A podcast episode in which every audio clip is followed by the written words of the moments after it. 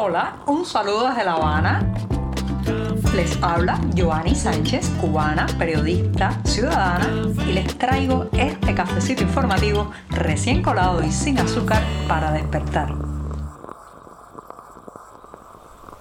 Martes, otra jornada que comienza gris, nublada y bastante fresca. Aquí en la capital cubana la gente ha sacado los abrigos, la chaqueta y algún que otro también se ha atrevido con una bufanda o con unas botas altas. Lo cierto es que estamos disfrutando de la pequeña bajada de las temperaturas después de un verano demasiado intenso. Estoy aquí con el café ya servido, lista para comenzar a contarles los temas principales de este 17 de octubre de 2023. Así que voy con este sorbito mañanero y sin una gota de azúcar. Después de este cafecito amargo, les digo que ayer también tuve que darme otro trago amargo y fue escuchar completa la intervención de Miguel Díaz Canel en la televisión oficial. Supuestamente se trataba de una entrevista con una periodista oficial, pero lo cierto es que la periodista solo jugó el papel de apuntalamiento, de digamos apoyar aquel soliloquio en el que el gobernante cubano pues pasó por varios temas candentes pero sin profundizar o al menos sin eh, polemizar ni recibir ninguna, ninguna pregunta cuestionadora, incisiva, aguda por parte de la reportera. Entre el aburrimiento de la falta de garra de la entrevista y digamos la mediocridad verbal y de pensamiento del entrevistado, había que hacer un esfuerzo bastante intenso para no cambiar el canal, canal pasar a otra cosa o dormirse ante las palabras de Díaz Canel, pero resistí, resistí. Y debo resumirles que la culpa no la tiene nunca el oficialismo, que la responsabilidad siempre está fuera de las fronteras nacionales y que eso sí lo vamos a lograr. Me voy a quedar con esa frase porque en un momento Díaz Canel le aseguró a la periodista que a pesar de todas las dificultades lo vamos a lograr. Parece que se refería, hacía alusión a la construcción del modelo político económico cubano, que es un engendro cada vez más difícil de explicar, y eh, a la instalación en Cuba de, de, un sistema socialista que le dé prosperidad y libertad a los cubanos. Fíjense, fíjense qué empeño, qué meta, qué destino, pero él asegura que sí, que lo vamos a lograr. Señoras y señores, ese triunfalismo es el que mata. Mata porque bajo ese triunfalismo lo mismo la isla se embarca en proyectos quiméricos como eh, fue en su momento la realización en 1991 de los Juegos Panamericanos o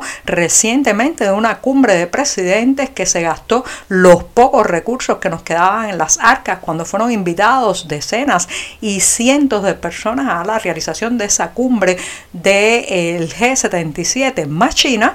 Y eh, pues ahora hemos caído aún más eh, digamos profundamente en el déficit de combustible y otros insumos. Ese triunfalismo mata porque es el que hace rechazar o que hizo rechazar en su momento las vacunas que estaba ofreciendo el fondo COVAX y que hubieran podido salvar tantas, tantas vidas en esta isla durante la pandemia y antes que eh, pues el oficialismo se pavoneara de haber logrado su propia vacuna. Ese triunfalismo es el que mata porque es el que no puede reconocer que la tarea de ordenamiento fue un fracaso que eh, varias de las medidas que se han hecho para, digamos, eh, reflotar la producción agrícola no han funcionado y que simplemente la selección del modelo económico es desafortunada, desacertada y hay que guiar la nave en otro rumbo. Ese triunfalismo que mostró y ese voluntarismo que mostró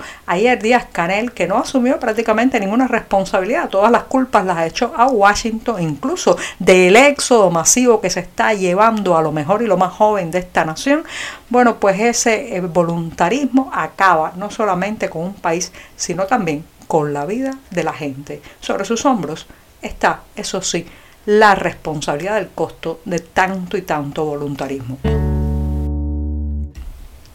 La cotidianidad cubana parece por momentos sacada del guion de una película de absurdos. Sí, señoras y señores, porque no tiene ninguna lógica. Ese es el caso de la historia de la empresa industrial para la informática, las comunicaciones y la electrónica, conocida por sus siglas GDM, que eh, forma parte de un proyecto estatal, o sea, esto es gestión estatal y que ha abierto una nueva tienda en la Avenida de la Independencia, también conocida como Avenida Rancho Boyeros, aquí en La Habana. La apertura de este nuevo local comercial eh, suscitó amplios textos en la prensa oficialista porque se trata de un comercio para eh, la compra online, o sea, las personas que pues, estén interesadas en los productos que ofrece esta empresa, que van desde bombillos o luminarias LED hasta muebles de oficina, pues utilizan los eh, soportes electrónicos, las pasarelas electrónicas oficiales al estilo de Enzona para adquirir estos productos y después se trasladan hasta el local de la avenida Rancho Boyeros a buscar la mercancía. Se supone que también allí en ese espacio pues puedan ir clientes interesados en comprar directamente a través de un código QR que hay emplazado en la tienda y bueno, pues allí pueden pagar directamente la mercancía y trasladarla a sus hogares. Eso sería así si no fuera por el pequeño, y estoy ironizando, el pequeño detalle de que la tienda está enclavada en un lugar donde no hay conexión a datos de internet. Usted se imagina una empresa especializada en electrónica e informática, en dar un servicio de compra online a los clientes, incluso en el mismo local de esta tienda y que sin embargo allí no hay acceso a internet. El cliente tendría que caminar cuadras, acercarse a una cercana, eh, valga la redundancia, parada eh, de ómnibus para intentar capturar la señal de datos a ver cómo está ese día y así comprar unos bombillos que le hacen falta en su casa. Pero no queda allí, esta empresa estatal ha sido promovida en los medios oficialistas como la gran solución para la compra de productos electrónicos. Incluso recientemente fue visitada por los diputados de la Asamblea Nacional, algunos de estos parlamentarios cubanos que ya saben que votan por unanimidad o abrumadora mayoría todas las leyes que vienen de encima. Me pregunto si algún diputado habrá sacado su teléfono en el local de GDM de la Avenida Independencia, habrá intentado conectarse a internet de ahí. Qué sorpresa se habrá dado, ¿verdad? Una empresa de informática sin acceso a la gran telaraña mundial. Al grito de llegó el café, crecieron en los últimos días las esperanzas de los residentes en la ciudad de Santi Espíritus, al centro de Cuba, porque llevaban meses y meses sin que el producto apareciera en el mercado racionado. Desde junio pasado la torrefactora espirituana no molía el grano y pues eso condenó a muchos espirituanos a no poder darse el buchito mañanero. Por eso corrieron muchos a las bodegas racionadas esta semana para tratar de comprar la cuota del mercado racionado de un café que antes venía en un sobre con la marca Hola, pero que ahora llegó en otro sobre sin nombre por ningún lado, cerrado burdamente en las esquinas y la sorpresa peor vendría a la hora de intentar hacer una colada y darse cuenta que no sabe a café ni huele a café. Ese polvo requemado de color muy, muy oscuro y sabor como a pastizal, pues no tiene nada que ver con el café que esperaban los residentes en Sasti Espíritu. Parece que el problema se va a repetir además a lo largo de toda la isla, especialmente en las provincias eh, orientales que han estado muy afectadas por el déficit del producto. Recuerden que por años y años el mercado racionado ha vendido un café que se mezcla 50 y 50, o sea, 50% de granos de café y el otro 50% de chícharo tostado. A, esa, a ese absurdo al que nos hemos acostumbrado hay que sumarle que ahora parece ser que las proporciones no se respetan tal cual y que además se le están añadiendo otros granos o eh, digamos ingredientes también tostados porque reitero, el café que se ha empezado a vender después de meses de ausencia en las bodegas espirituanas no sabe a café y mucho menos huele a café.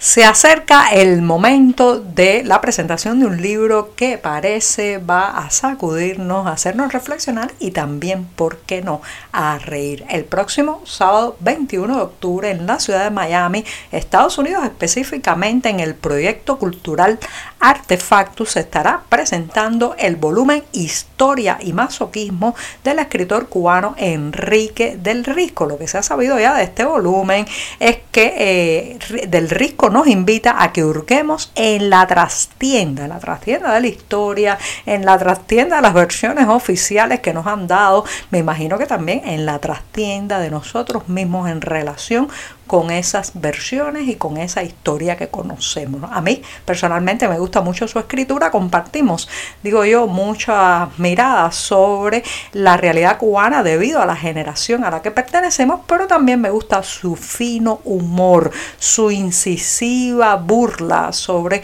algunas cosas bien, bien serias y bien sobrias y especialmente su manera de no quedarse en la epidermis de las situaciones y de los problemas cubanos. Así que ya saben, sábado 21 de octubre, historia y masoquismo de la mano de Enrique del Risco. Los detalles de la presentación, la hora, la dirección del lugar, como siempre, en la cartelera del diario digital 14 y media. Ahora sí, me despido hasta mañana miércoles, la jornada puente, el día ombligo de la semana. Por hoy es todo. Te espero mañana a la misma hora. Síguenos en 14medio.com. También estamos en Facebook, Twitter, Instagram y en tu WhatsApp. No olvides, claro está, compartir nuestro cafecito informativo con tus amigos.